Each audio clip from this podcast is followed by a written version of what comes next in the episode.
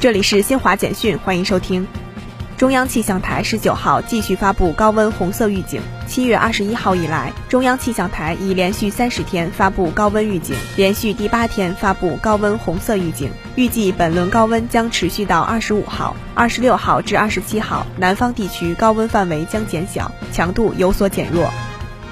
公安部十九号在京召开新闻发布会，介绍，二零二二年一月，铁路一二三零六 App 正式发布电子临时乘车身份证明开具功能以来，截至目前，铁路旅客电子临时乘车身份证明便民政务服务项目在全国各铁路客运车站广泛使用，全系统共办理电子临时乘车身份证明八百八十三万人次。其中办理窗口售票三十万人次，闸机验票六百一十万人次，实名核验四百八十九万人次，日均受理申请四点三万人次。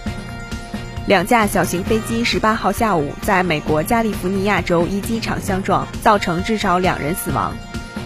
罗马尼亚农业和乡村发展部十八号发布的统计数据显示，罗马尼亚全国大部分地区受到干旱影响，受灾耕地面积日益增长，恐威胁粮食产量。